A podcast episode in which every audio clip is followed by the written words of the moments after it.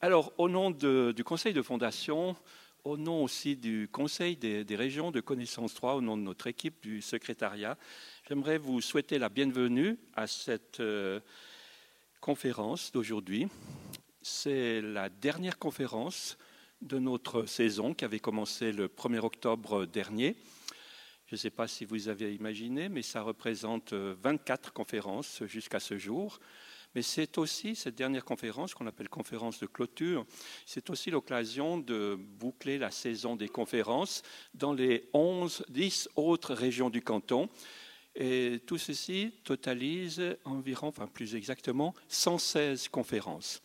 Donc euh, nous en sommes très heureux de tout ça. Alors, euh, ce que je voulais dire, c'est que si nos conférences prennent fin aujourd'hui, ça ne veut pas dire que nos activités sont terminées nos activités aussi pour vous permettre d'avoir le plaisir de continuer à apprendre, de découvrir. Eh bien, ce sont nos visites culturelles. Vous trouverez sur le programme de connaissance 3, soit dans petit fascicule, soit sur le site internet, vous trouverez le détail de ces conférences. Et puis, il y a également nos cours qui continuent à être donnés. Alors, au fond, quand on arrive à la fin de la saison, traditionnellement, la dernière conférence, c'est une conférence d'actualité. Et vous me dire, mais quand on choisit conférence d'actualité, qu'est-ce qu'il en est? Eh bien, Vous voyez qu'on a le choix. Parce que l'actualité, telle qu'on la connaît à l'heure actuelle, elle est faite de beaucoup, qu'est-ce que l'on va dire, de catastrophes qui surviennent, de menaces qui pèsent sur nos têtes, de scandales qui arrivent ici, plus loin. Et puis, avec tout ça, il y a souvent de quoi s'indigner. Mais, mais à connaissance 3, on n'est pas prêt à céder à la morosité. Et pour prendre le contre-pied, on s'est dit, actualité, c'est aussi quelque chose d'autre. Actualité, c'est quelque chose de plaisant, quelque chose qui peut nous faire plaisir. Alors, euh, eh bien, vous savez que pour le choix des, conférences, on a ce qu'on appelle un conseil des pupitres. Et parmi le conseil des pupitres, on a les spécialistes pupitres histoire. Alors, euh, quand il s'agissait d'actualité, ben, vous savez que cette année, c'est un grand jour et que si c'est un grand jour ou pendant quelques jours, il faut savoir que ces réjouissances, ben, malheureusement, on n'en fait pas plus que 4 à 5 par siècle. Donc, euh, ça veut dire que si on rate celle de cette année, eh ben, ce n'est pas sûr qu'on pourra être présent à la prochaine. En tout cas, pour un certain nombre d'entre nous. Donc, c'est une occasion à ne pas rater. Alors, cela étant dit, eh euh, ce que l'on voulait, au fond, comme actualité, ben, rien de mieux que la fête des vignerons 2019. C'est vrai qu'on en parle beaucoup. Alors, comme vous, moi, je suis attaché à l'histoire, je suis attaché aux traditions, je suis attaché au travail de l'homme, et notamment quand il reste, non pas dans la modernité, il arrive à allier la modernité, mais également le travail bien fait, avec toute la conscience du vigneron, donc ces traditions humaines. Alors, quand on parle de l'histoire de ces traditions, ben, je suis sûr que vous êtes un peu comme moi. C'est un livre d'histoire, mais c'est un livre qui reste souvent fermé chez soi. Alors, c'est le moment d'ouvrir ce livre à cette occasion-là. Et quoi de mieux que d'avoir choisi une historienne, d'avoir choisi Madame Caruso, de nous parler de la fête des vignerons entre tradition et modernité. Alors vous me direz, mais pourquoi Madame Caruso? Eh bien, euh, les raisons sont assez simples, parce que d'une part, Madame Caruso est licenciée en lettres, faculté des lettres de l'UNIL, et plus particulièrement en section histoire. C'est une historienne patentée, mais elle a un lien tout particulier avec euh, l'histoire euh, de la vigne. Euh, pas seulement parce que peut-être vous êtes valaisanne, hein, mais, mais, peu importe, parce qu'on a le partage entre le Valais et le canton de Vaud du vignoble. Et vous savez parfois que même si certains arrivent à faire du Saint-Saphorin avec du fondant du Valais, eh ben, c'est qu'on n'est pas tout à fait d'accord sur le principe, sur la, manière d'y être présenté. Alors, euh, Madame, euh, Madame Caruso, comme historienne, elle a aussi d'autres fonctions. Vous avez peut-être vu qu'elle est à la fois secrétaire générale et archiviste de la confrérie du, Guillon.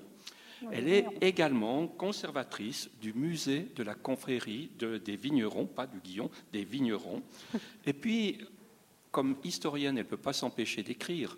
Et pour écrire, eh bien, elle est co-directrice d'édition du livre édité entre la confrérie des vignerons et la Société vaudoise d'histoire et d'archéologie.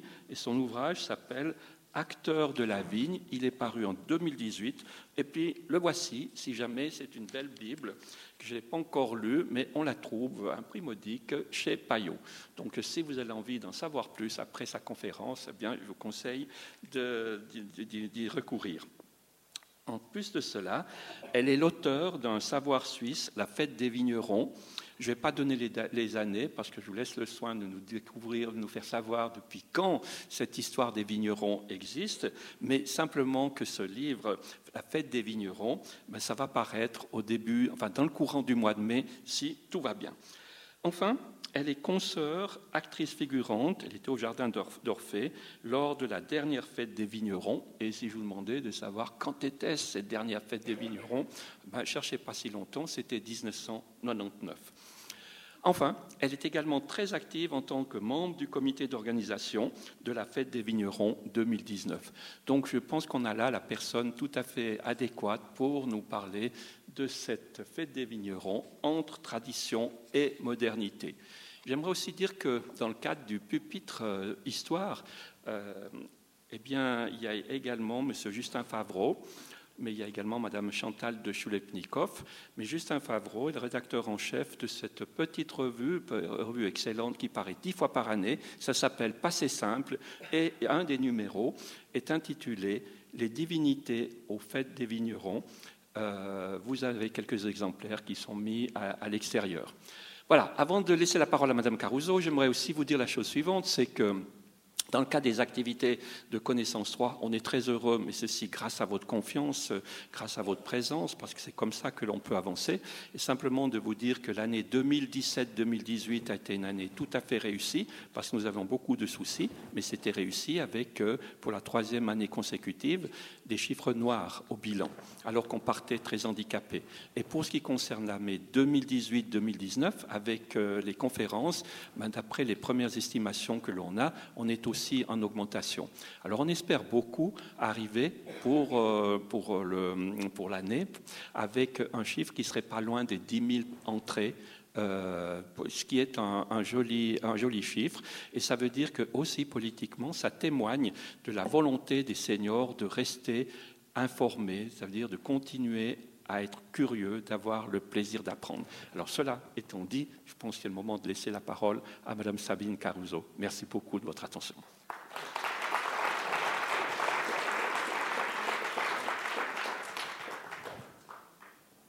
Bonjour mesdames et messieurs, j'espère que vous m'entendez bien. Je suis très heureuse d'être ici avec vous cet après-midi j'ai intitulé ma conférence La fête des vignerons entre tradition et modernité, parce que pour bien comprendre la fête, il faut quand même avoir un tout petit bagage euh, historique sur ce qui a fait naître un événement aussi immense, aussi important dans une toute petite ville comme Vevey. Alors, euh, je voulais juste savoir, dans l'assistance, qui d'entre vous a déjà vu une fête des vignerons? Ouh, mais je vais m'adresser à des spécialistes, c'est magnifique. Donc on va faire euh, la fête des vignerons pour, euh, pas pour débutants, mais juste le stade au-dessus. En fait, on m'avait demandé de parler de l'histoire de la fête, mais aussi de parler un tout petit peu de celle qui va venir. Donc on a, on a intitulé la conférence En attendant la fête. Donc ce que je vous propose, c'est que je vous fasse l'exposé relativement de façon succincte, parce que je pourrais vous en parler pendant des heures, vous pensez bien, et qu'après je réponde à vos questions, peut-être toutes pratiques, sur ce qui vous attend cet été, si je n'ai pas répondu à, vos attentes. Donc, euh, on est là face, avec la fête des vignerons, face à un spectacle, un spectacle de musique et d'images.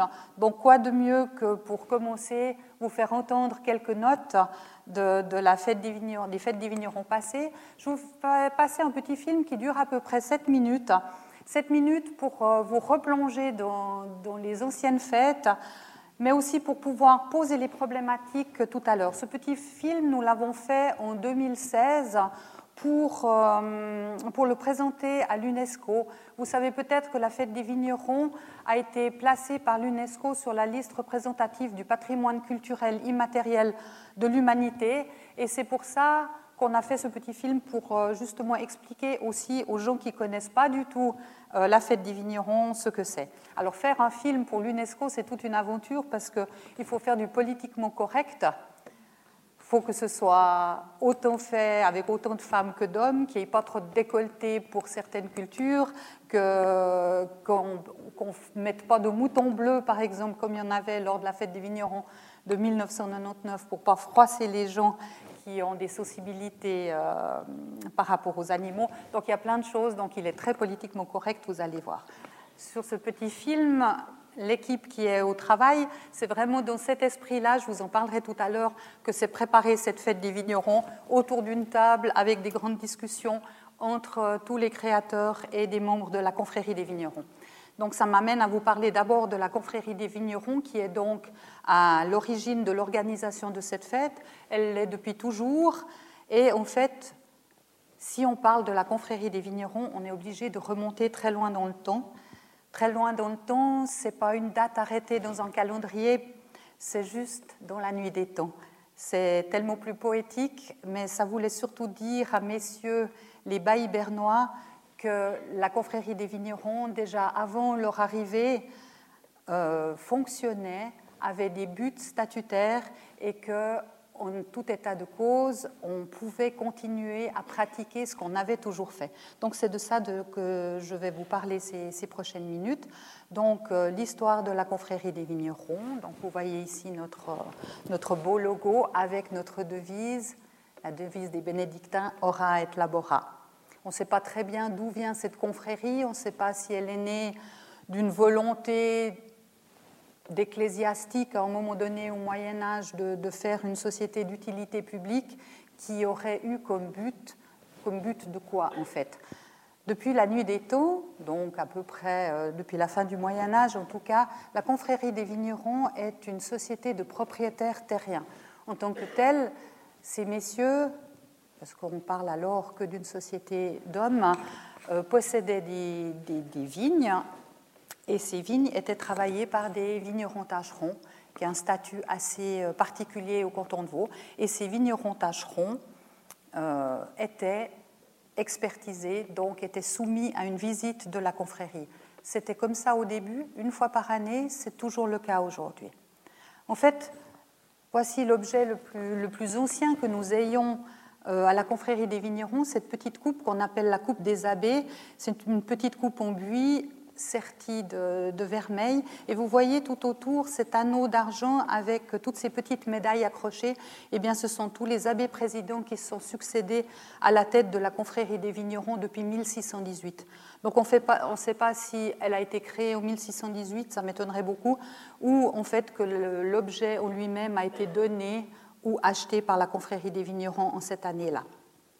Donc depuis lors, on a tous les, abbés présidents qui se sont succédés, qui sont sur cette petite coupe. Cette petite coupe qu'on sort régulièrement lors de nos assemblées générales, les biennales ou lors des triennales, les triennales qui sont les, cérémonies de remise des récompenses aux meilleurs vignerons. Alors pourquoi est-ce que cette société était utile et qu'elle l'est encore aujourd'hui? Il faut vous imaginer que au XVIe et au XVIIe siècle, la petite ville de Vevey, c'était vraiment ce qu'on appelle aujourd'hui la vieille ville. Elle était euh, entourée de, murs d'enceinte. Devant, il y avait le lac. Et tout ce qui était derrière, vous le voyez très bien sur cette, euh, sur cette euh, peinture de Weibel du XVIIIe siècle, vous voyez tout ce qui est autour de Vevey était planté de vignes et de prés. Donc, au fait, les vignerons tâcherons étaient soumis à, l'expertise de la confrérie, mais aussi les agriculteurs en théorie, ce qui n'a jamais été fait, mais en théorie, il aurait été possible que les propriétaires terriens fassent aussi l'expertise des, des prés. Alors en fait, à l'époque, la confrérie des vignerons, elle se contentait de visiter les vignes qui avaient autour de Vevey, donc c'est-à-dire Corzo, Corsier, euh, les bas de Saint-Légier, la tour de paix. Euh, voilà, c'était ça le périmètre de la confrérie. Alors qu'aujourd'hui, depuis la fête des vignerons de 1927, après, on a ouvert notre territoire. Alors pourquoi est-ce qu'on a ouvert notre aire de visite? Tout simplement parce qu'à la fin du 19e siècle, vous le savez certainement, il y a eu des maladies cryptogamiques, pardon, le mildiou, l'oïdium et le, le phylloxéra, qui ont ravagé les vignes européennes, les vignes suisses aussi, les vignes vaudoises également.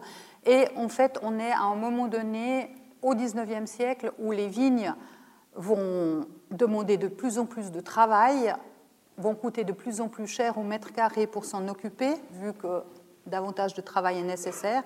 Et c'est aussi le moment où, parallèlement, les deux pôles euh, citadins, Vevey et Lausanne vont se développer avec euh, de l'industrie, une urbanisation euh, croissante, une démographie aussi qui va, qui va augmenter, ce qui fait qu'on va pour beaucoup de propriétaires terriens, ils vont vendre leurs vignes et la confrérie des vignerons à cette époque-là va perdre de son importance, de son utilité. Ce qui fait qu'en 1927, euh, certains redoutent que la confrérie des vignerons ne disparaisse parce qu'elle n'avait plus rien à faire. Ce qui fait qu'on va ouvrir, grâce aux bénéfices qu'a dégagé la fête des vignerons de 1927, on va ouvrir l'aire de visite et depuis lors, on visite les, des vignes entre les portes de Lausanne et les portes du Valais. Donc euh, vous voyez toutes les, différentes zones. Chaque fois que, vous allez vous, promener dans une vigne en Lavaux ou dans le Chablais vaudois, que vous voyez un grand piquet blanc avec un numéro, ça veut dire que cette vigne-là est soumise à la visite de la confrérie des vignerons. Donc je vous disais qu'à l'époque c'était euh, une fois par année. Aujourd'hui c'est trois fois par année qu'on fait cette visite. On l'a fait en avril, quand la taille est théoriquement terminée. On l'a fait au mois de juillet, quand les grands travaux de feuilles doivent être terminés, et on l'a fait juste trois semaines avant les vendanges. Donc ça, c'est toujours la date qui est la plus flexible, parce que ça dépend vraiment de l'année. Donc trois semaines avant les vendanges, on fait une dernière visite pour voir euh, l'état de la vigne et s'il n'y a pas de surcharge au niveau de la récolte.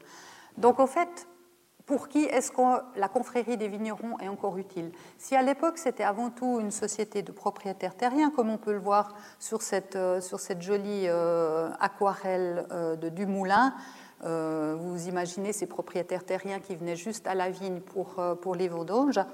Aujourd'hui, il y a encore quelques familles qui possèdent des vignes et qui les soumettent à la confrérie des vignerons, mais euh, c'est surtout pour des institutions publiques, comme toutes les communes dans la région, même au-delà, comme Payerne ou Oron, possèdent des vignes en Lavaux. Et à ce moment-là, quand vous êtes le municipal qui est en charge des domaines, forêts et vignes, et que vous êtes dans la vraie vie, entre guillemets, dans votre vie professionnelle, vous êtes instituteur, journaliste ou médecin, et que vous êtes juste en charge du dicaster des domaines, eh bien, ça peut être très utile que trois fois par année, vous receviez un rapport qui vous dit que votre vigneron travaille très très bien et qu'il n'y a pas d'inquiétude à avoir quant à, quant à l'aspect de la récolte. Donc voilà, c'est pour ça qu'aujourd'hui encore, la confrérie des vignerons fait ce qu'elle a toujours fait. Alors, qu'est-ce qu'elle fait? Donc, je vous parlais de ces visites des vignes. Elles ont commencé euh, dès le début de l'activité. En fait, qu'est-ce qu'on faisait au XVIIe siècle quand on allait visiter ces vignes? Eh bien, euh, l'expert, comme vous en voyez un là, euh, allait prendre des notes pour voir si le travail était correctement fait. Alors, qu'est-ce qu'on critiquait? Parce qu'au début, on critiquait surtout ce qui était mal fait. On critiquait par exemple le fait qu'il y ait des moutons et des chèvres qui, qui soient laissés en liberté dans les parchets. Donc, on à ce moment-là, le petit bétail grignotait euh, les feuilles, voire des fois même euh, la récolte. On critiquait le fait que certains vignerons utilisent les terres bien fumées, euh, le fumier qui était payé par le propriétaire, pour planter entre les cèpes des petits fruits ou des légumes. On critiquait le fait qu'il y avait des grands arbres qui donnaient trop d'ombrage ou des murs qui s'écroulaient. Enfin voilà, des choses comme ça. Et au fait, en théorie, parce que c'est jamais arrivé, la confrérie des vignerons, si elle trouvait des grands, des, grands problèmes dans une vigne, pouvait dire euh, au propriétaire voilà, on vous donne deux semaines pour remettre la vigne en état, à défaut de quoi la confrérie des vignerons viendra faire le travail elle-même et réclamera soit un dû en numéraire, soit sera propriétaire de la récolte pendante. Donc évidemment, c'est des choses qui sont, qui sont jamais arrivées. Et au fait, la confrérie, après, elle faisait, quand toutes les visites étaient faites, elle faisait son assemblée générale sur le, parvis de l'église euh, euh, Saint-Martin à Vevey. À l'époque, tout le monde assistait au culte, et après le culte, donc elle faisait son assemblée, elle faisait ses, choses statutaires, elle critiquait le travail des vignerons, et après, elle faisait un, grand cortège à travers les rues de la ville. Cette parade, comme on l'appelait, elle pouvait durer jusqu'à 9 heures.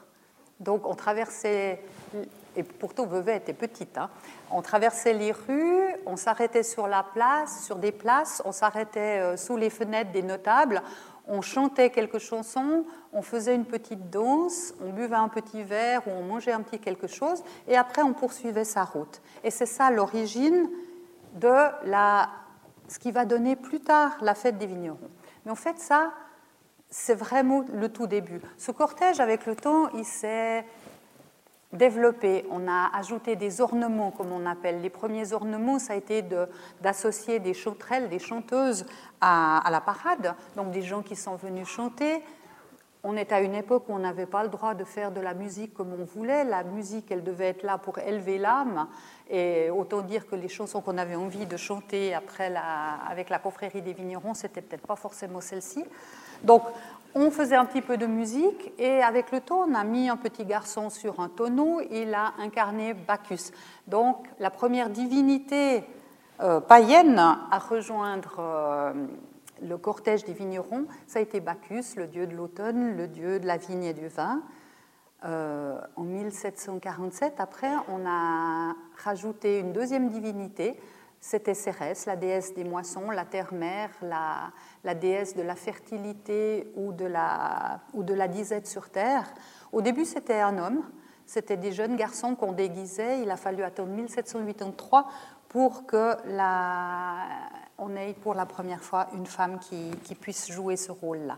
Donc en fait, chaque fois que le bailli bernois acceptait des nouveaux ornements dans cette parade, l'année d'après, la parade devenait plus grande, on rajoutait encore des choses, ce qui fait que ça devenait un cortège vraiment très important, qui coûtait aussi plus cher à la confrérie, qui était une société modeste à l'époque. Donc, on l'a fait plus qu'une fois tous les trois ans et après une fois tous les six ans. Je vous raconte ça parce que ça va nous permettre aussi de comprendre pourquoi on arrive aujourd'hui à cette temporalité si atypique d'une fois par génération.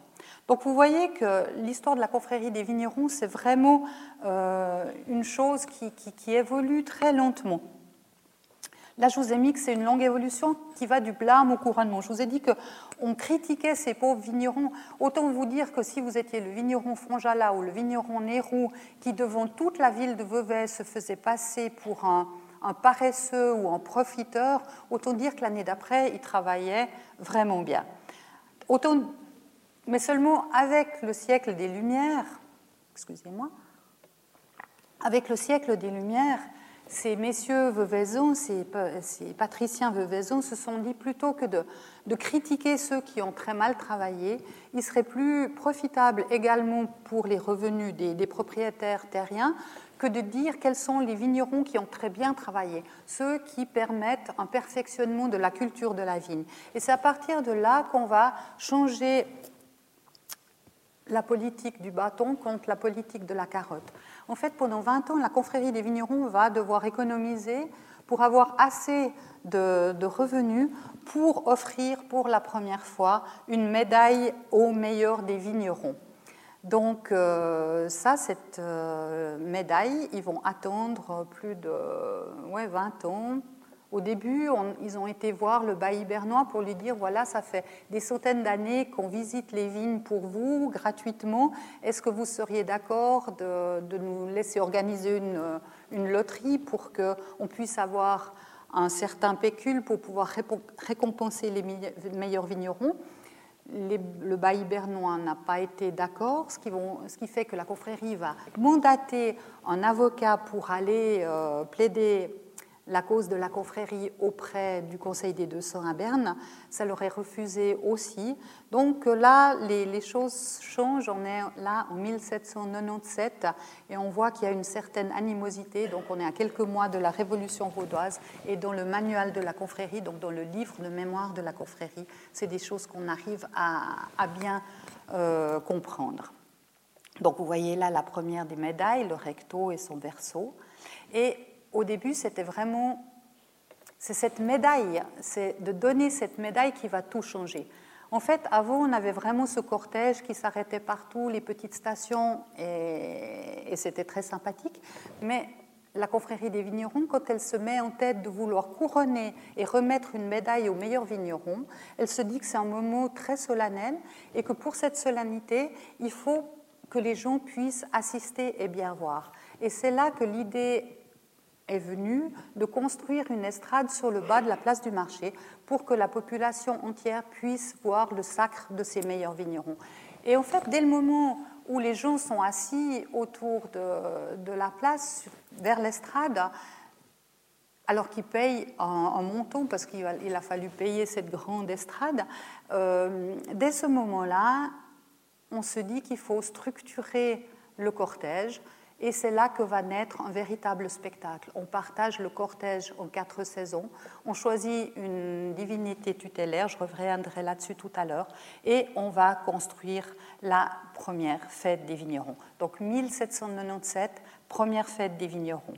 On n'a pas de dessin de cette première fête.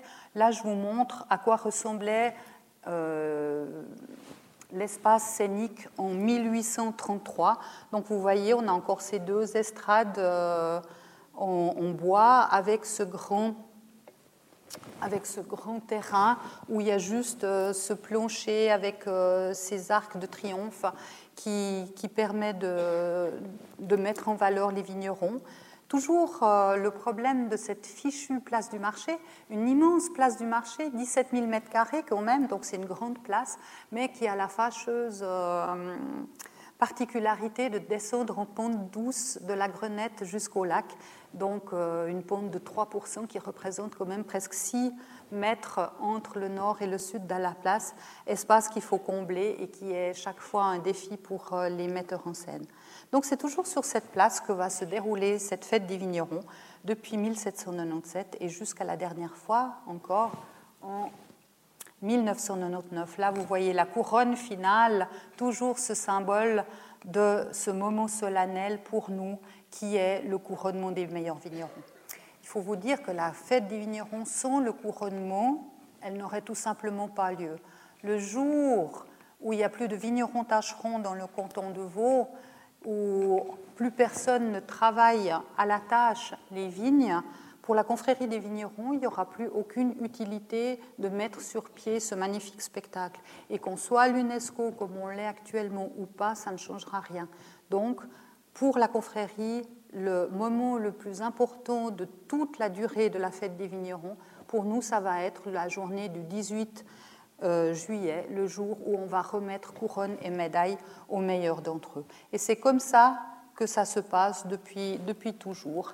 Donc, sur ce rythme long, tellement atypique aujourd'hui quand on est dans une période de, de, de, mouvement, de vitesse, quand on parle d'une fête des vignerons une fois tous les 20 ans, une fois tous les 25 ans, une fois par génération, c'est toujours quelque chose qui, qui est de l'ordre de l'incompréhensible pour euh, les gens qui n'habitent pas ici.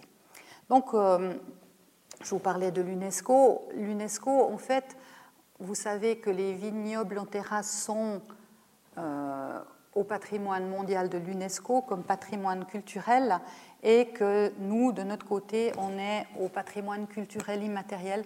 Donc c'est vraiment une belle corrélation entre les deux traditions qui, qui au fait, sont, qui sont euh, étroitement liées. En fait, qu'est-ce qu'on célèbre dans une fête des vignerons? On, souhaite, on veut du mouvement, on veut de l'émotion, c'est un spectacle de plein air.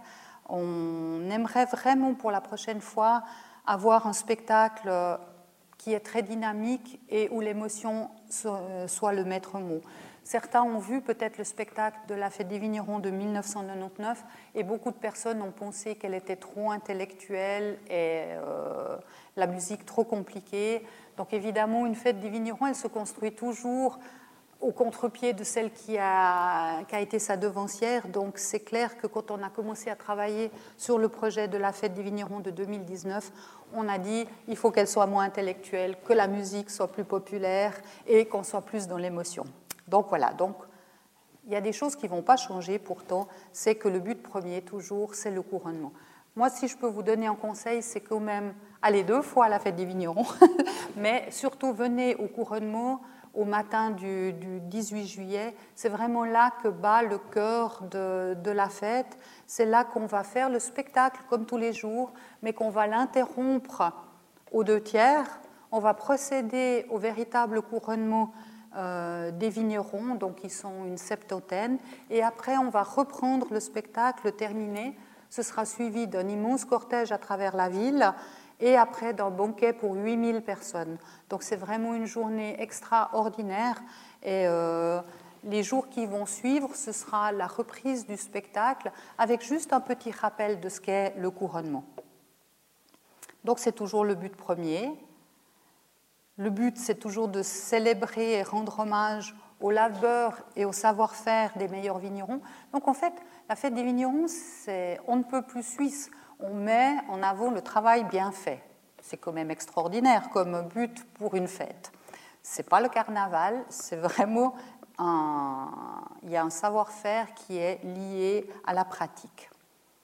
Voilà, avec juste euh, quelques images de, de ce savoir-faire qui est symbolisé autrefois par la serpette, aujourd'hui par un sécateur, plutôt avec un sécateur électrique qu'un sécateur manuel, comme vous le voyez ici.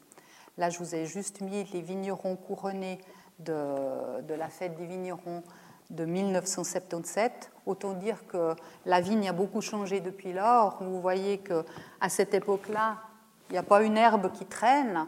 C'est aussi là pour vous dire que nos critères changent énormément, les directions qui, qui, qui, nous permettent de faire les visites, elles changent, elles ont beaucoup changé, beaucoup évolué au cours des, siècles, et en fait elles sont remises à jour maintenant à peu près tous les dix ans pour vraiment être au plus proche de la pratique des vignerons. Donc aujourd'hui, on visite aussi bien des, des vignes travaillées de manière traditionnelle que des vignes en bio ou des vignes en biodynamie. Après, il y a des choses qui, font partie de l'héritage des fêtes des vignerons depuis toujours, comme par exemple euh, les personnages mythologiques dont je viens de vous parler tout à l'heure, ou le découpage du, spectacle en quatre saisons. Donc si on a eu Bacchus euh, qui est apparu le premier, suivi de Cérès, euh, il y a la petite dernière apparue lors de la première fête des vignerons, c'est Palès, donc sa première apparition en 1797, à quelques mois de la Révolution vaudoise.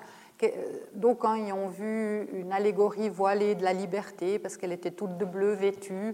Et euh, au fait, ça, ça, ça reprenait les codes de, des fêtes révolutionnaires françaises où vous aviez ces grandes allégories de la liberté, de la nation, de l'agriculture.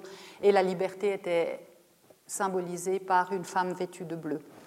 Donc, euh, on a donc ces trois divinités pour trois saisons. Il en manque une. On n'a jamais trouvé une divinité qui soit vraiment propre à l'hiver. En 1977, vous vous rappelez peut-être, il y a eu Janus, qui était le, dieu qui regardait à la fois en arrière et qui regardait en avant sur la nouvelle année.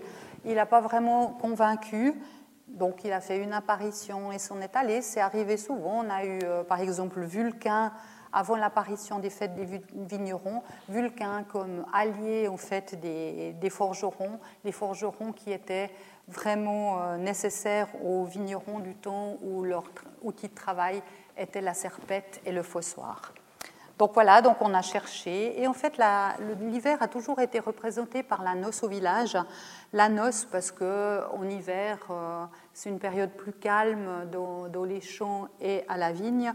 C'est la période du mariage et c'est la, promesse d'un renouveau, d'un nouveau cycle de vie qui peut commencer. En fait, toutes ces, toutes ces figures sont déjà là lors de la fête de 1797, mais il va en manquer une, en fait, qui est enfin un thème qui est toujours très important dans une fête des vignerons, qui va arriver avec la nouvelle fête après 1797, c'est celle de 1819. Donc, vous voyez, entre 1797 et 1819, il s'est écoulé une génération. Pourquoi? Tout simplement parce qu'après la fête de 1797, il y a eu la révolution vaudoise, il y a eu Napoléon qui a déboulé avec ses troupes sur la place du marché de, de Vevey pour partir euh, en guerre d'Italie. L'Europe a été à feu et à sang pendant 15 ans. Euh, la Suisse elle-même était passablement chamboulée. Donc pendant ces périodes-là, on ne fait pas de fête. En plus, à la fin, quand enfin les temps s'apaisaient un peu du point de vue politique, il y a eu euh, l'éruption d'un volcan en Indonésie, le Tambora, qui va, qui va semer la disette et la famine à travers toute euh, la planète, en tout cas sur tout l'hémisphère nord, euh, en raison des, pluies acides qu'a provoqué euh, l'éruption de, toute la poussière et tout. Donc, en fait, pendant une disette, on ne fait pas de fête des vignerons non plus. Donc, il a fallu attendre 1819 pour qu'enfin on puisse en faire une nouvelle. Entre-temps, eh bien, les Bernois sont rentrés à Berne. Le canton de Vaud est devenu, enfin, le pays de Vaud est devenu le canton de Vaud. Et évidemment, dans une fête des vignerons, on a voulu célébrer la patrie. Et la patrie, dans une fête des vignerons, elle est célébrée à travers plusieurs troupes. On a d'abord la troupe des sons suisses, les, Suisses historiques. Alors, vous saurez que pour la fête des vignerons qui, qui, va arriver, euh, on est dans une société qui a beaucoup évolué. Tout d'un coup, les gens et surtout Daniel Finzi Pasca, très à cheval sur, euh, sur la parité, l'égalité des sexes, va nous, va nous introduire à côté des, des, des sons suisses hommes, sons suisses sons suisses femmes. Donc la troupe s'appellera les 100%. Mais voilà, 1819, la première fois des sons suisses, ils vont fêter donc euh, de 100 ans, lors de cette fête des vignerons et il y aura aussi une troupe de, Suisses historiques qui accompagneront comme troupe d'honneur la, confrérie des vignerons. En fait, vous les voyez là dans la troupe d'honneur qui ouvre la parade devant le drapeau de la confrérie, l'abbé président et euh, les vignerons couronnés. En fait, c'est quoi les sons suisses au départ? C'était vraiment comme les sécuritas d'aujourd'hui. C'est eux qui surveillaient le bon ordre sur les estrades, qui contrôlaient que les gens aient des billets, qui contrôlaient que les gens ne se saoulent pas trop. Donc c'était vraiment le service d'ordre qui représentait aussi lors du défilé justement la patrie. À côté de ça, pour la patrie, on a aussi les armaillis et tout ce qui relève de la montagne. Pourquoi est-ce que dans une fête des vignerons, on a des armaillis? Tout simplement parce que jusqu'à la fin de la Deuxième Guerre mondiale, la plupart des vignerons avaient aussi du bétail, que ce soit des vaches ou quelques cochons, quelques moutons. Et en fait, en, été, quand les vignerons ont beaucoup de travail et qu'ils ne peuvent pas s'occuper d'autre chose que de leur vigne, vous savez, que la vigne est une maîtresse très exigeante, eh bien, le, bétail était confié à, des, paysans sur les hauteurs, que ce soit les Armailles du côté de la Veuvez ou euh, vers la Donjamon, ou euh, des consortages de, paysans euh, du côté de Savigny et tout ça. Donc vraiment, c'est pour ça qu'on a toujours ces, ces Armailles dans la fête des vignerons. Eux aussi vont fêter leurs 200 ans. Imaginez une fête des vignerons sans rang des vaches, ça risque d'être un petit peu problématique. C'est là que j'aimerais venir euh, justement sur le prochain slide. Quand on organise une nouvelle fête des vignerons, très vite, on se heurte au problème de qu'est-ce qu'on va montrer. La fête des vignerons, elle est à l'image de son temps. C'est à la fois une fête traditionnelle avec des emprunts à la tradition, au folklore d'un pays, mais elle est profondément contemporaine. Elle est chaque fois réinterprétée par des artistes contemporains et ils sont souvent très loin, très éloignés des réalités des, vignerons. Donc, en fait, à chaque fois, au sein du conseil de la confrérie, la grande question est de savoir mais qu'est-ce qu'on prend, qu'est-ce qu'on garde et qu'est-ce qu'on peut laisser aller? Alors, évidemment, l'incontournable après le, couronnement, bien sûr, l'incontournable majeur, c'est le rang des vaches. Et comment peut-on interpréter le rang des vaches? Vous touchez au rang des vaches et vous avez toute la presse qui se, qui se déchaîne. Mais si je vous faisais entendre le rang des vaches de 1905 aujourd'hui, vous le trouveriez vraiment inaudible.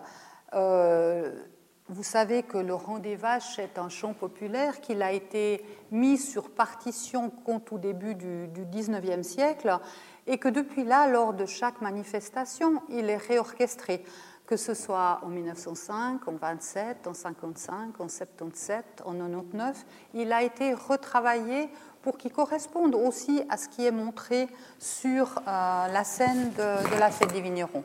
Pardon.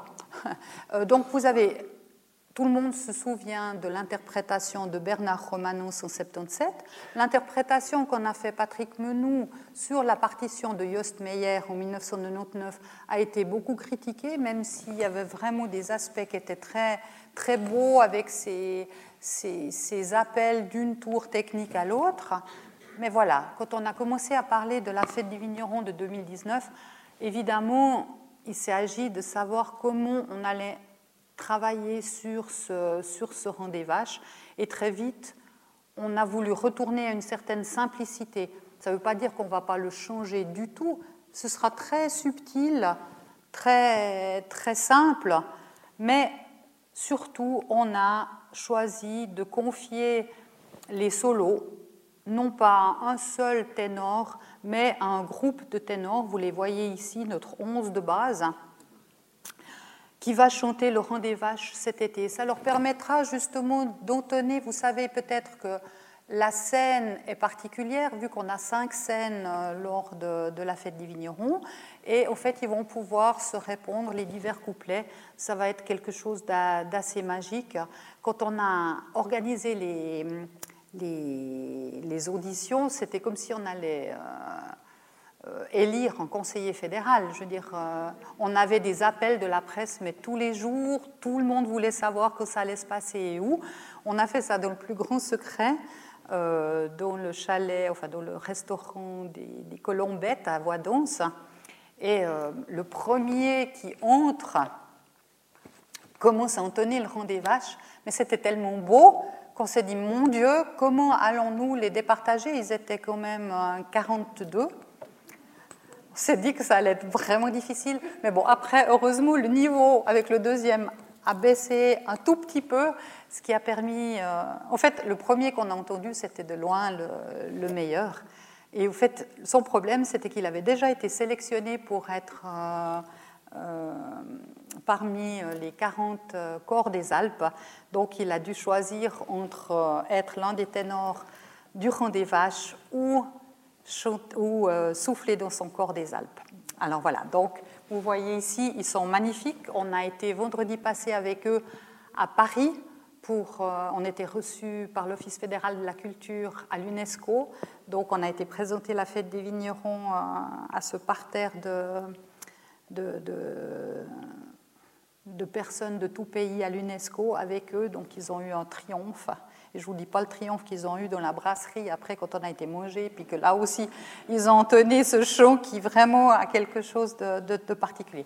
Donc, je vous rassure, Fête des vignerons 2019, il y aura le rang des vaches et il sera magnifique. Après, il y a des autres... Euh, mélodiques qu'on pense faire partie du répertoire incontournable de la fête des vignerons, comme le Petit Chevrier. En fait, le Petit Chevrier de Doré et Girard n'a été chanté que lors de la fête des vignerons de, de 1927. Et là, je vous donne un scoop, il y aura le Petit Chevrier cette année par petits morceaux, et c'est très joli à entendre aussi. Après, il y a quelques doses qui font partie des incontournables, comme la valse de la Lauterbach, qui fait partie de la valse de la noce. Donc là aussi, vous la verrez peut-être réadaptée ou pas, vous verrez bien. Enfin, c'est vraiment euh, ces choses-là qui sont remises en question à chaque fois. Euh, vous savez peut-être que normalement, les chars des divinités sont tirés par des bœufs. la première décision après avoir décidé de faire la fête des vignerons, ça a été de savoir si on allait garder les bœufs ou pas. Ça peut paraître anecdotique, mais comme il faut six ans pour, euh, pour les élever, pour les mettre sous le joug et tout, c'est quelque chose qui peut prendre du temps. Donc euh, les discussions ont été très vives. Et au fait, finalement, on a décidé de ne pas euh, avoir de bœufs cette fois-ci, tout simplement parce que, premièrement, ils ne sont plus du tout utilisés dans l'agriculture d'aujourd'hui. Donc il n'y avait pas de raison de les utiliser toujours. Et surtout, c'est les divinités qu'on a remis en question. Et enfin, le dernier argument, ça a été de dire qu'on fait malgré tout des cortèges. On est dans une société très urbanisée avec des gens qui n'ont plus une grande connaissance de la, de la campagne. Et aussi la docité, de la, dosification de la ville, toutes les personnes qu'on va attendre à Vevey vont faire que lâcher des bêtes qui font plus de 1000 kilos, même mises sous le joug, euh, c'est plutôt dangereux, donc on a préféré euh, renoncer au bœuf. Maintenant, je vais juste vous montrer à quel point la fête des vignerons, c'est quelque chose euh, qui a, qui a énormément grandi. En fait, ça n'a jamais été une fête de village. Déjà, la fête de 1819, elle pouvait accueillir sur ses estrades à peu près autant de personnes que d'habitants de la ville de Vevey. Ce sera encore une fois le cas cette fois-ci, mais évidemment, on n'est plus à 2500 habitants, on est à 20 000 aujourd'hui. Donc vous voyez qu'en 1977, déjà, on avait un budget de, 20 millions. Le budget a fâcheusement tendance à doubler d'une fête à l'autre. Et aussi le prix des places, vous voyez déjà 160 francs en 1977 pour les places les plus chères, c'est quand même relativement conséquent. C'est toujours un de nos grands soucis, c'est de savoir comment faire pour maintenir des prix raisonnables pour un spectacle qui se veut quand même familial et traditionnel. Si vous allez au théâtre en couple ou seul, vous venez à la fête des vignerons souvent en famille, avec euh, vos grands-parents, avec vos enfants. Donc on est tout à fait conscient que, le, prix est un facteur euh, difficile. Mais voilà, on a, des coûts, vous savez qu'on n'est pas subventionné, donc il faut toujours trouver la bonne, euh, la bonne formule. En plus, euh, on ne peut pas augmenter euh, de façon exponentielle le nombre de places dans l'arène, ni le nombre de représentations. Donc vous voyez, en 1999, on était à 5000 figurants et à 54 millions de, de budget. Les bénéfices peuvent paraître immenses, mais avec le bénéfice qu'on a, ça nous permet d'avoir les fonds propres pour, euh, préparer la prochaine fête, en attendant que la billetterie euh, nous permette de financer les, infrastructures. Donc c'est vraiment aussi quelque chose qui nous permet de vivre pendant les 20 ans entre deux fêtes, de toujours célébrer tous les trois ans les meilleurs vignerons en leur remettant des primes en numéraire et des médailles. Donc en fait, ça fait presque partie de ce qu'il nous faut pour pouvoir continuer nos activités. Alors si on en vient maintenant à la fête de, 2019, vous voyez qu'on va attendre jusqu'à 420 000 spectateurs pour 20 représentations. Il y a 20 000 places, un petit peu plus, dans l'arène. Donc ça veut dire que il y a 19 000 et quelques habitants à Vevey. On peut vraiment, pour une seule représentation, les mettre tous dans l'arène. Euh, que la famille acteurs figurants et bénévoles, c'est à peu près 10 000 personnes, donc on est à 6 000 figurants quasi, et euh, tous les gens qui gravitent autour de la fête, on arrive à, près de 10 000 personnes. Donc c'est vraiment quelque chose qui engage toute une région, et c'est en ça qu'elle est, magnifique aussi, cette fête. Euh, si on en vient maintenant à ce que Daniel et Finzi Pasca va faire. Vous connaissez peut-être le monde de Daniele Finzi Pasca, c'est un créateur tessinois, un clown de, formation. Il a travaillé seul, souvent il a fait des spectacles tout seul, comme dans Icaro, il est seul sur scène pendant deux heures et c'est très très émouvant. Et il est capable de faire des, cérémonies olympiques. Il a monté le spectacle de clôture des Jeux olympiques de Sochi et avant déjà de Turin. Autour de Daniel Finzi Pasca, il y a toute une équipe qui gravite. Donc, euh, une costumière, Giovanna Buzzi, vous avez vu à Vaudot le film, euh, trois musiciens, sous la direction de Maria Bonzanigo, la, la, directrice musicale. Donc on a les Vaudois Valentin Villard et Jérôme Bernet. Sur les textes de Blaise Hoffman et de Stéphane Bloch. On a aussi un scénographe, Hugo Gargiulo, qui vient d'Uruguay. De, on a un maître de la lumière, Alexis Bowles, qui vient du Canada, un concepteur de vidéo, parce que je ne vous ai encore pas dit, mais sur la scène centrale de 1400 mètres carrés, on va avoir, euh, une scène ouverte d'écrans LED, donc qui vont permettre de, faire des projections. Euh, donc euh, voilà, je crois que j'ai oublié personne parmi les principaux.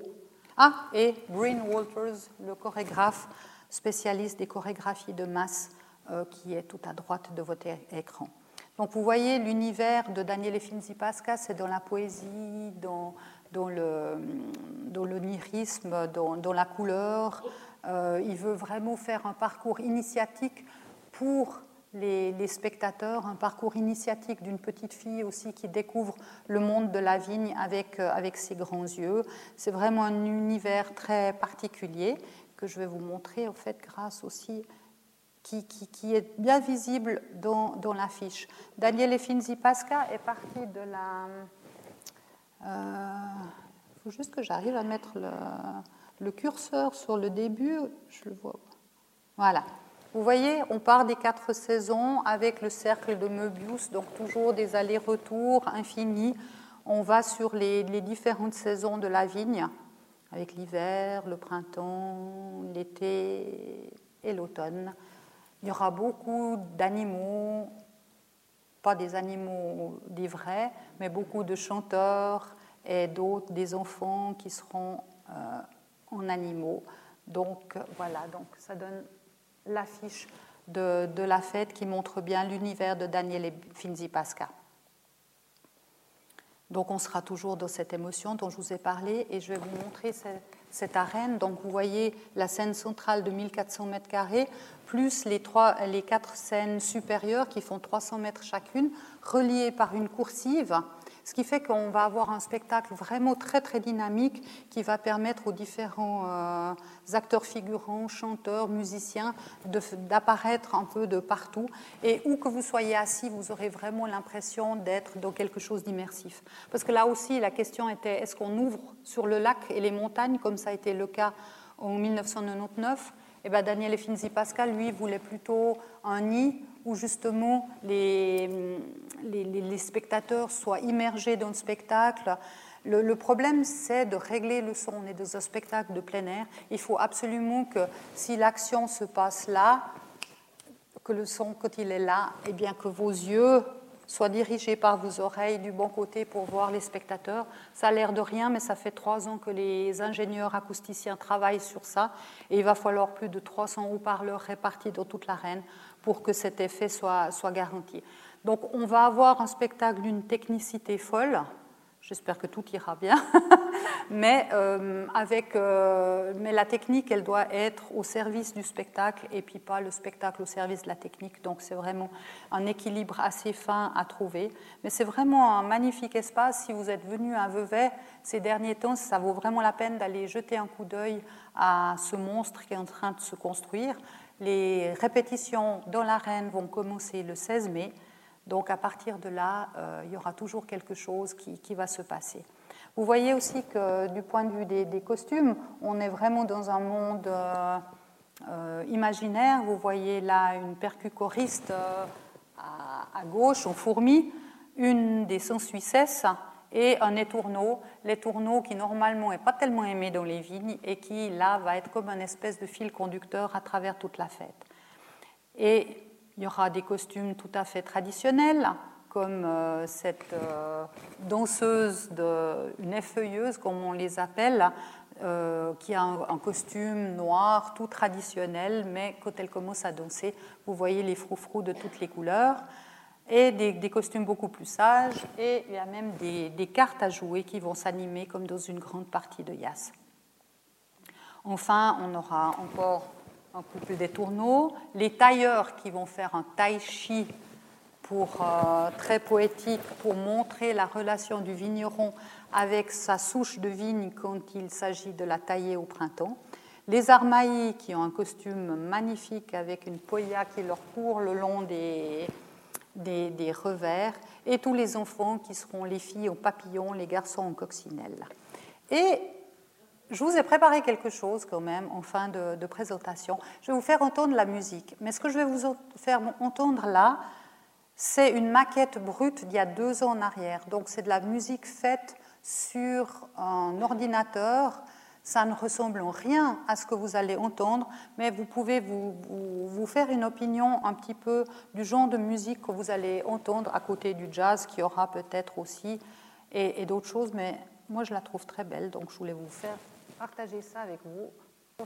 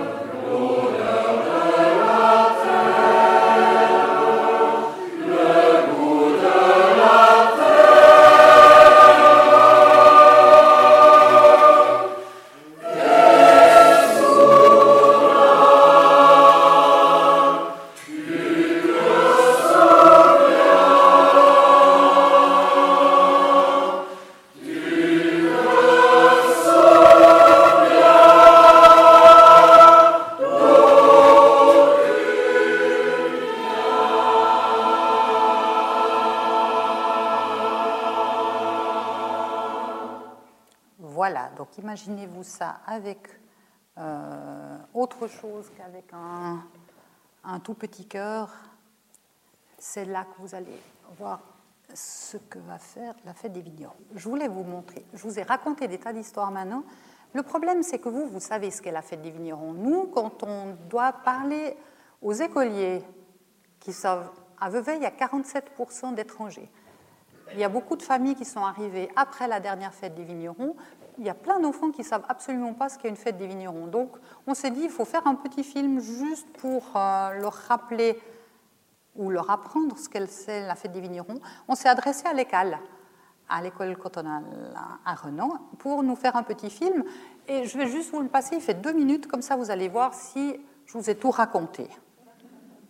Ces vignobles, son lac, calme et paysage idyllique enviés par le monde entier. Vevey, idéal lieu de villégiature pour personnes âgées en quête de tranquillité.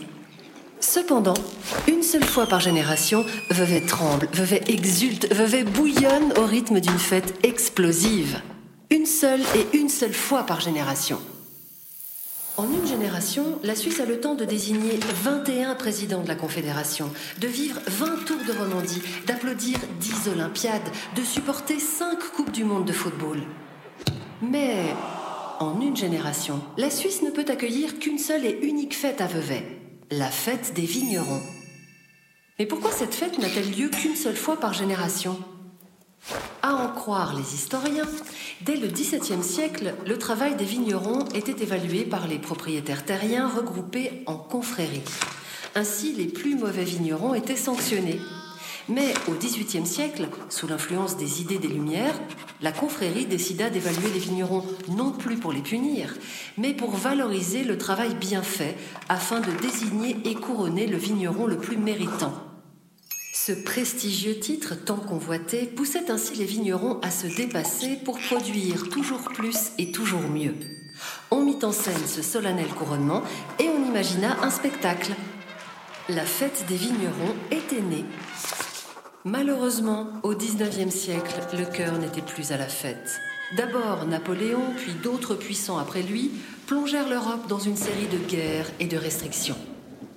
Cependant, dans les brefs moments de paix, la confrérie continua à organiser sa fête des vignerons, même si elle devait, pour cela, espacer d'une génération les festivités. Mais ça, c'est ce que les historiens prétendent. En réalité, ici, à Vevey, tout le monde sait que si la fête des vignerons n'a lieu qu'une seule fois par génération, c'est tout simplement pour permettre à la population de se remettre d'un tel événement. S'il est vrai qu'à travers cette fête, on célèbre le labeur des vignerons, on y célèbre surtout notre époque et sa génération. On y célèbre la région et sa jeunesse, dans un spectacle où toutes les personnes de votre âge sont invitées à participer. 400 000 spectateurs seront là pour vous applaudir pendant un mois. Et comme vous l'aurez vécu, dans quelques années, ce sera à vous d'expliquer que la fête des vignerons n'a lieu à Vevey qu'une seule fois par génération, car il faut du temps pour se remettre d'un tel événement. Vous aurez ainsi toute la quiétude des montagnes et du lac pour vous reposer au calme et dans les vignes. Jusqu'à la prochaine fête des vignerons. Voilà. voilà, je vous remercie.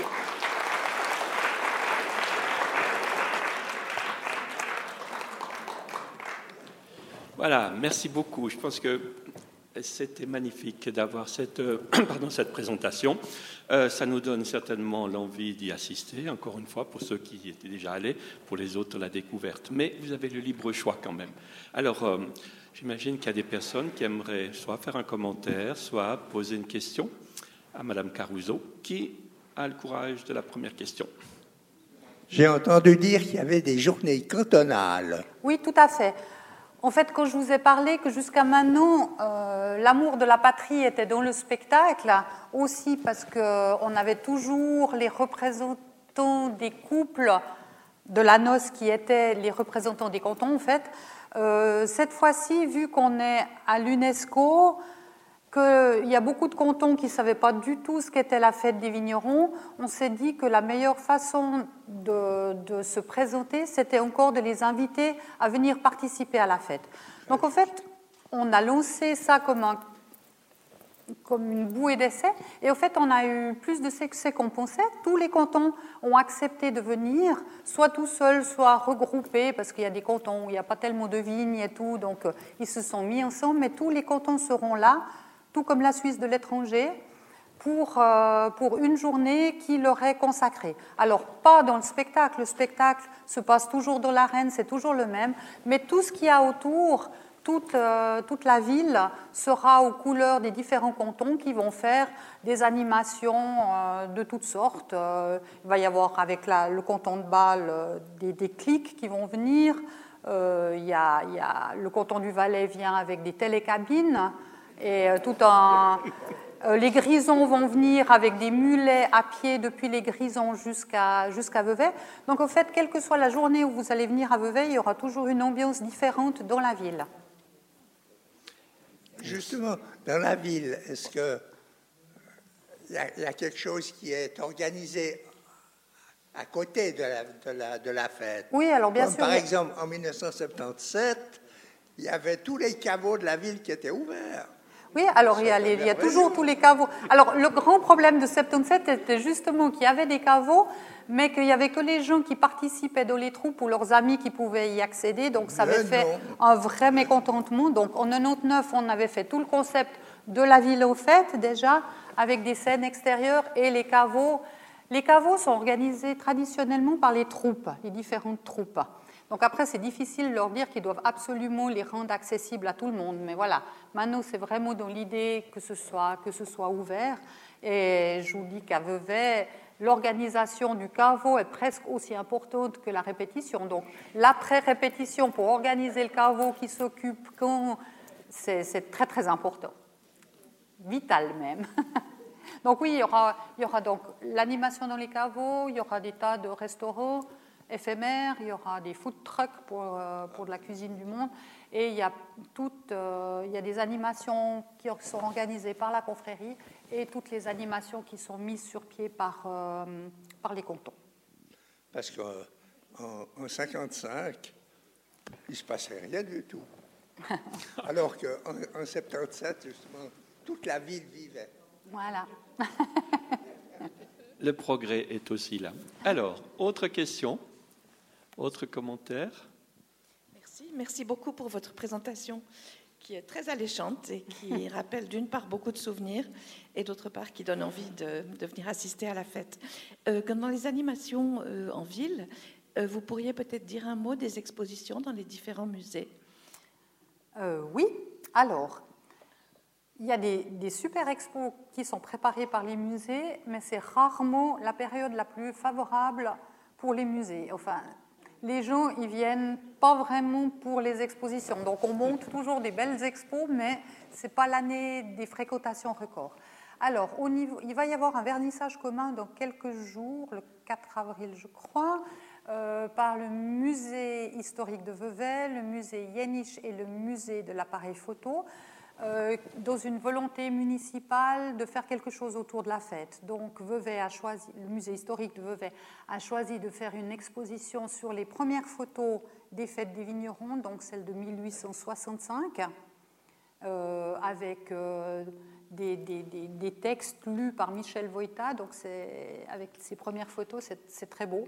Le musée de l'appareil photo fait une exposition autour des premières photos couleurs des fêtes. Donc, on a des, plaques de verre de 1927 et de 1955. Là aussi, en plus d'une exposition qu'ils font maintenant sur la fête en train de se faire, avec euh, autour de tous les bénévoles qui répètent et tout ça. Et le musée Yéniche a deux expositions, euh, l'une autour de Pierre Keller et l'autre euh, autour de Kokoschka. Et le musée de la confrérie des vignerons moi, je ne voulais pas faire de la tautologie, en fait. Vu que je suis le musée de la confrérie et de la fête, je me suis dit, qu'est-ce que je vais bien pouvoir montrer vu que mon exposition permanente, elle montre déjà le souvenir des anciennes fêtes. Donc, toujours sur l'idée du patrimoine culturel immatériel avec la transgénérationnalité, avec la transmission, tout ça c'était quelque chose d'important. Donc je vais faire la fête pour les enfants, la, fête des vignerons des enfants, où euh, ils vont pouvoir partir en petit reporter dans la fête en train de se faire, mais aussi à travers les fêtes d'autant avec des décors et des, des, costumes anciens qu'ils vont pouvoir faire.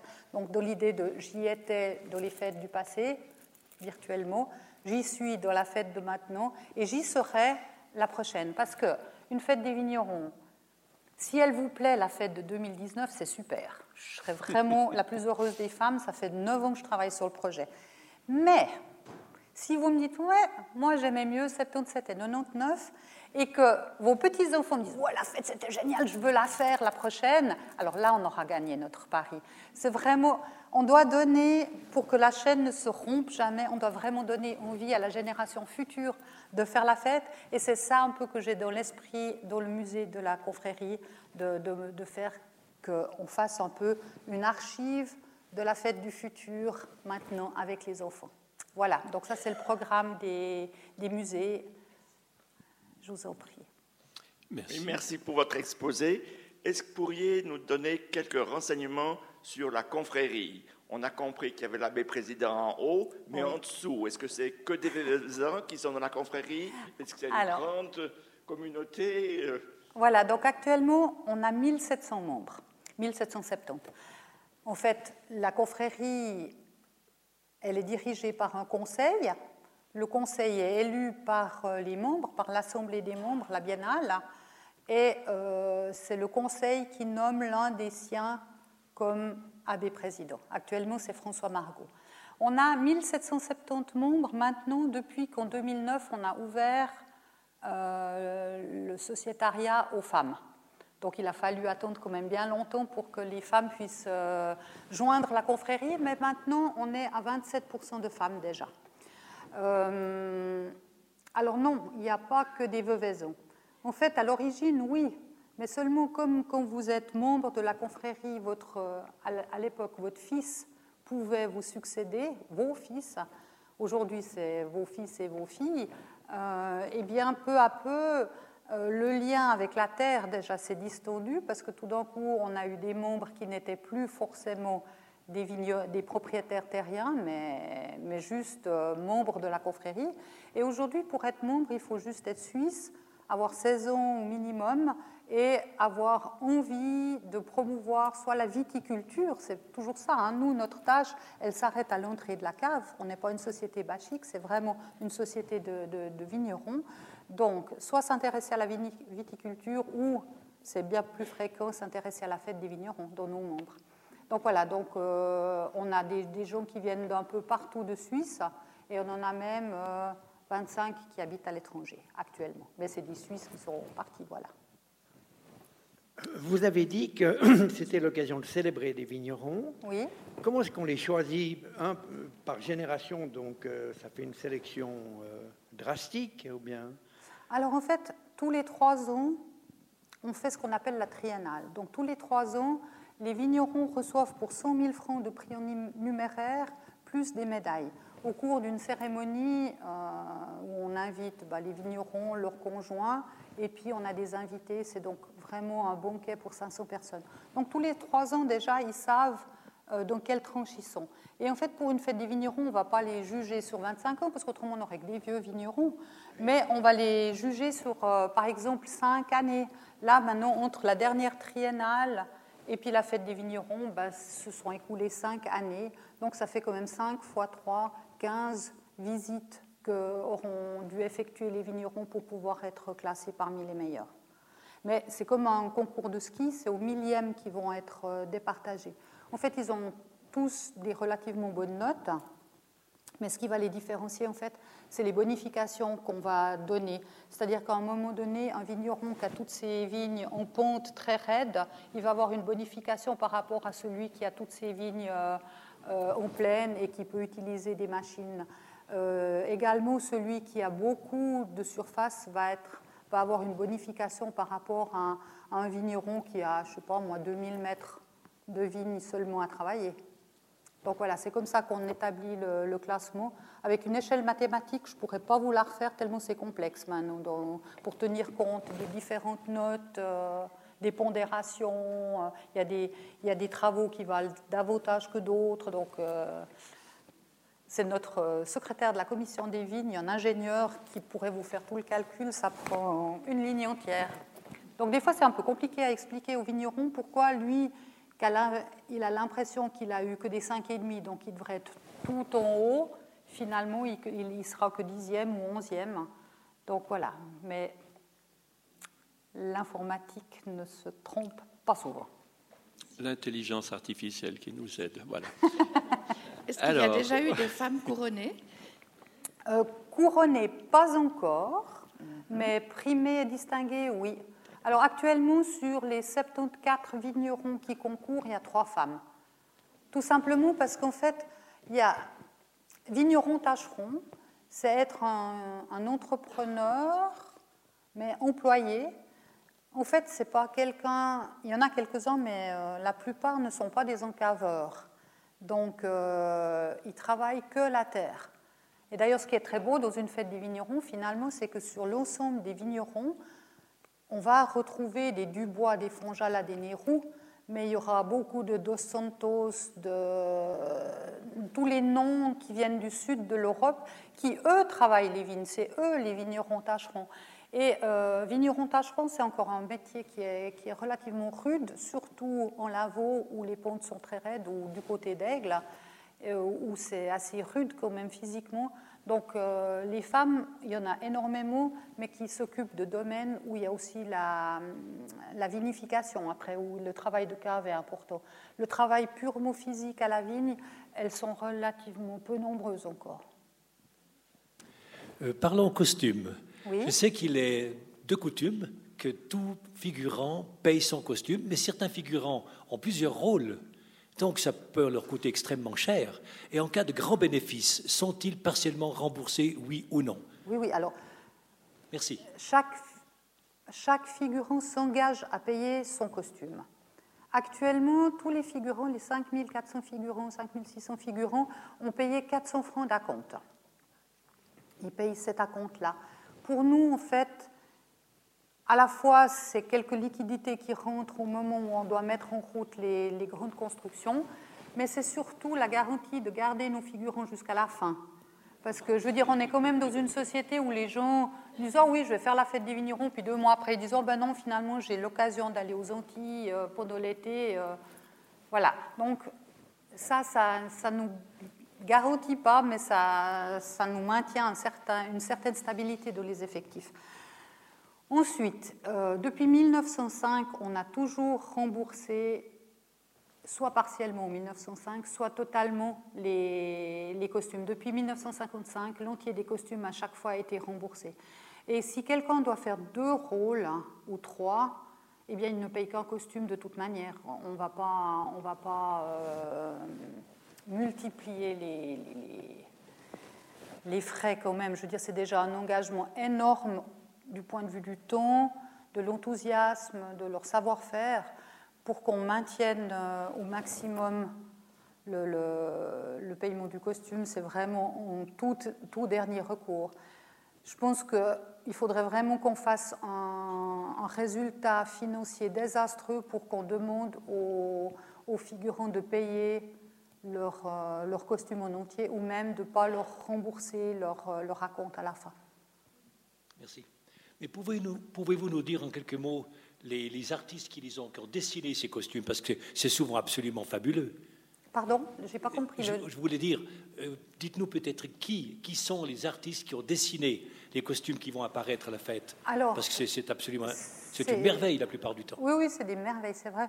Euh, c'est Giovanna Buzzi, c'est une seule costumière qui les a dessinés. Donc elle a des assistantes après, mais les, les dessins sont, sont, de sa composition.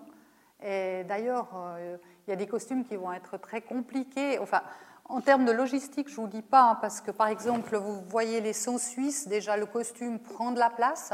Mais les sons suisses et sons suissesses des 100%, donc les deux sons, ont tous un petit cheval en papier mâché. Donc ça fait 200 chevaux qu'il faut pouvoir stocker à quelque part sous l'arène. Donc euh, voilà, toutes les, tous les percuchoristes sont fourmis avec un grand appendice qu'il va falloir enlever aussi. Les sauterelles ont des, des grandes pattes, enfin, les sons suisses historiques ont des halbardes de de, 4 mètres. Enfin, c'est, euh, en termes de, de place, c'est, assez incroyable. Ce qui fait que ce qui est bien cette fois-ci, c'est que la première scène, enfin, on, construit un peu en hauteur, ce qui fait que sous les estrades, on a 6 mètres 50 pour laisser le passage pour les camions, les, les ambulances et tout, pour qu'il y ait une circulation, et surtout pour avoir dégagé 4, 8000 mètres carrés de surface de stockage pour, euh, pour tous les accessoires et, tout ça. Parce que, évidemment, ceux qui sont fourmis, ils ne vont pas déambuler dans les rues en fourmis. Après, ils peuvent enlever ça, puis ils ont juste un petit costume. Ou les, ou les 360 cartes, ils sont sous des cartes, donc euh, voilà. Mais c'est le monde fabuleux de Daniele Finzi Pasca et de Giovanna Buzzi, qui est vraiment. Euh, elle a eu un award pour les costumes, donc c'est l'équivalent d'un Oscar l'année passée pour un autre spectacle qu'elle a fait avec Finzi Pascal. Euh, trois questions pour l'historienne. La première, quand je suis arrivé ici, j'ai été accueilli par une famille fribourgeoise qui m'a chanté le, le, rang des vaches et j'ai toujours cru que c'était du patois fribourgeois. C'est du patois gruyérien, ouais. D'accord. Deuxième question, qu'est-ce qui s'est passé? Pourquoi est-ce qu'il a fallu que M. Franz Weber défendre le Lavaux alors qu'on apprend qu'historiquement, il y a eu une grande euh, force derrière euh, la fête des vignerons qui couvrait effectivement toute la production euh, vigneronne de la région. Et la troisième question qui est très simple, à Genève, en décembre, vous avez les fêtes de Genève. Euh, Neuchâtel, pendant les vendanges, ont les fêtes de, euh, Neuchâtel. Fribourg, carnaval ouvert, entre guillemets, à le Rababou. Euh, Vaux, Lausanne n'a pas une fête de fond. En tant qu'étranger, j'ai jamais compris pourquoi est-ce que les autres capitales des cantons ont quelque chose qui illustre ce canton et pas Lausanne. Aïe, aïe, aïe. Je ne sais pas si votre question la plus simple, la troisième, est vraiment la plus simple à répondre. Alors, pour donc le vaches. Alors, le vaches, effectivement, c'est du patois, du patois gruyérien. C'est la version qui s'est popularisée ici dans la région, alors que vous avez des Kuhreihen en Suisse allemande c'est un appel au troupeau. Donc voilà, il est chanté soit en patois, soit en français à la fête des vignerons, souvent les deux, le lioba, lioba reste. La deuxième question, maintenant je me souviens. Ah oui, Franz Weber. Oui, alors, 1964, l'expo, il y a déjà eu toute une étude euh, sur le mitage du territoire de Lavaux, eh bien, tout simplement, euh, cultiver des vignes, ça demande beaucoup de travail, ça rapporte pas toujours beaucoup, alors que le terrain est très convoité, monte à des prix astronomiques. Donc, les gens ont tendance à vendre leurs vignes pour, euh, pour, pour que les gens puissent y construire des villas. Et ça a pris une telle ampleur qu'à un moment donné, effectivement, ça n'a pas été le premier, mais Franz Weber s'est mobilisé et, euh, a lancé avec succès ses initiatives. Alors, évidemment, dans le monde viticole, ça, ça a bougé passablement. Il y avait ceux qui étaient pour, ils n'étaient pas beaucoup, et beaucoup étaient contre. Et je crois que quand même rétroactivement, la plupart des vignerons admettent que la première initiative de Franz Weber était absolument nécessaire. Je veux dire, la, force des deux pôles que sont Lausanne et Vevey aurait fait que peu à peu il n'y ait plus de vignes, malgré la confrérie des vignerons. Je veux dire, qui est la confrérie des vignerons par rapport euh, au poids de, l'immobilier? Pas grand-chose, malgré tout. À la fête, pourquoi Vevey plutôt qu'ailleurs? Pourquoi? C'est une question de, de tradition qu'on a supporté, je pense, à Vevey, justement. Euh, c'est toujours les jeunes générations qui ont demandé aux anciennes de mettre en route une fête à un moment donné. Et ce qui a fonctionné aussi, c'est qu'on n'est pas subventionné, on est une société privée. À un moment donné, on décide qu'on va faire la fête et on demande à la ville de Vevey s'ils sont d'accord qu'on l'organise, et c'est oui. Après, elle, a vraiment un fondement historique. Alors, euh, dans le canton de Vaud, il y a quand même des, carnavals qui, subsistent, mais il faut dire quand même que la réforme a fait qu'il y a beaucoup de réjouissances qui ressemblaient certainement à ce qu'était la parade de la confrérie qui ont, qui ont disparu. Il y a toute une sociabilité là autour. Euh, je ne sais pas trop que vous répondre pourquoi. Après, si vous parlez des fêtes de Genève, pas l'escalade, mais les fêtes de Genève, c'est un truc purement commercial pour retenir les, étrangers plus longtemps euh, entre la... L'escalade. L'escalade, oui, alors l'escalade c'est autre chose, mais euh, voilà, donc eux ils ont aussi commémoré un, un, événement historique qu'ils ont supporté.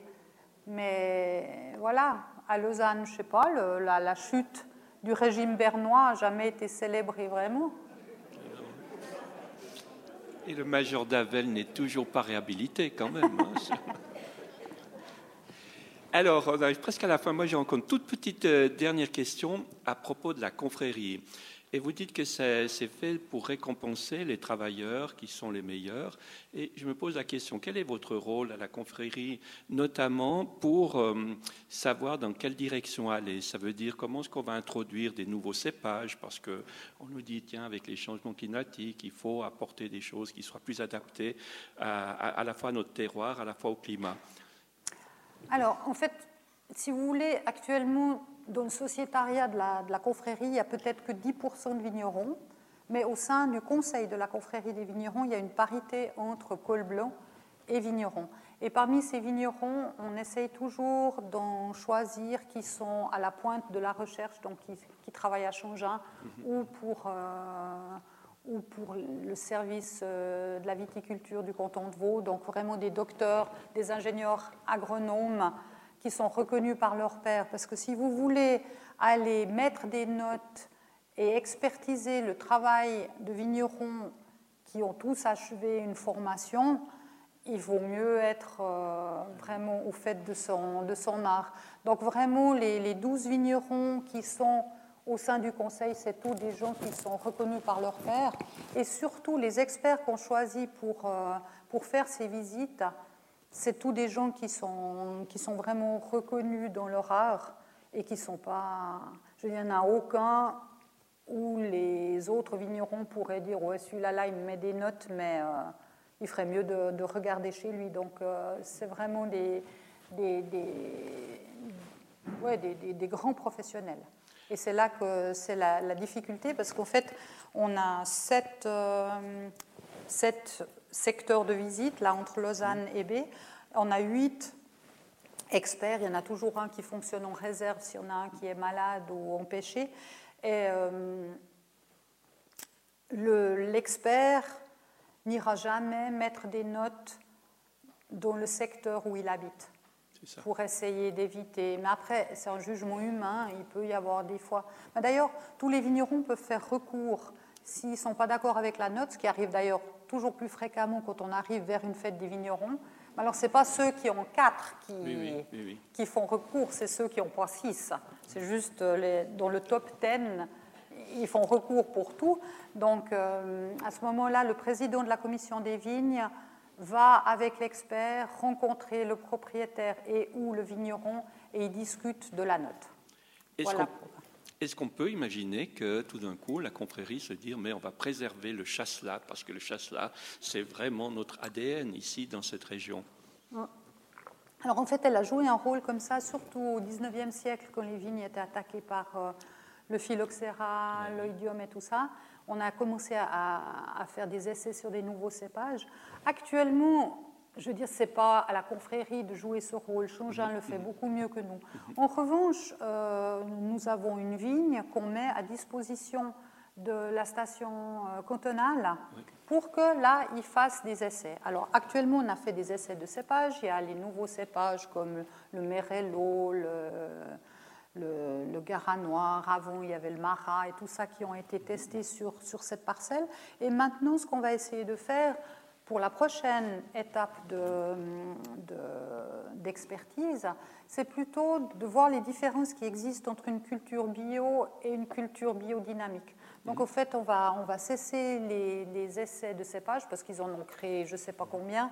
On arrive à des résultats qui sont probants, donc là, on va abandonner. En revanche, il nous paraît intéressant de savoir s'il y a vraiment, sur une même parcelle, avec la même exposition et tout et tout, s'il y a une grande différence entre une culture en bio et une culture en biodynamie, parce que je pense quand même que dans les 10-15 ans à venir, il y a le 80% des, vignerons qui vont, se, qui vont se convertir. Donc il faut que là, on puisse dire, ben voilà, nous, on a essayé de, de faire, et en l'avoue, c'est très difficile quand même de faire du bio. Voilà les résultats auxquels on est arrivé, pour essayer de voir un peu, pour avoir des données un peu plus scientifiques. Eh ben, je crois que vous avez tenu en haleine pendant tout ce, temps-là. C'est magnifique. Je pense que vous avez appris beaucoup, à la fois sur cette confrérie et de savoir à quoi est-ce qu'elle sert. Et puis, il y, a, la fête, au fond, qui reste quand même quelque chose de fantastique.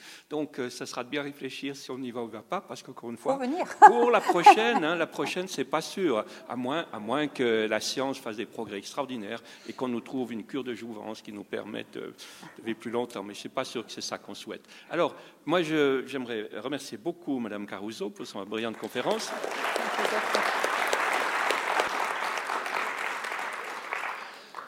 Eh bien, vous me permettrez aussi de, vous remercier, vous, euh, d'être venu, d'avoir été fidèle. Et pour ceux qui sont intéressés, de savoir qu'il y aura encore deux conférences. Il y en a une qui aura lieu à Payerne le 3 avril. Et ça sera M. Champlan, qui est un écho aventurier qui va nous parler de son expérience qui était celle de euh, Sonar Planet, vous savez, ce tour du monde à l'énergie solaire. Maintenant, il est en train de préparer un autre euh, exploit pour aller dans la stratosphère avec l'énergie solaire. Mais il y a aussi le 18, c'est à Pantala, c'est pas très loin d'ici, il y a Marc Woltenauer qui est cet écrivain bien connu qui a écrit Le Dragon du Muvran. Et euh, son exposé sera sans doute intéressant parce qu'il va nous parler du polar et de la Bible. Et ils ont tous deux la capacité, mais pas tout à fait de la même manière, d'explorer l'âme humaine et ses tourments. Alors, au cas où vous êtes intéressé, c'est jamais. Sans quoi, je vous souhaite très bon été, très bonnes vacances, très bonne fête de Pâques. Vous avez vu qu'on est vraiment dans le plein printemps. Là, on a des fleurs pour euh, nous le rappeler si jamais on avait oublié. Et on se voit en automne, si vous voulez bien. Merci beaucoup.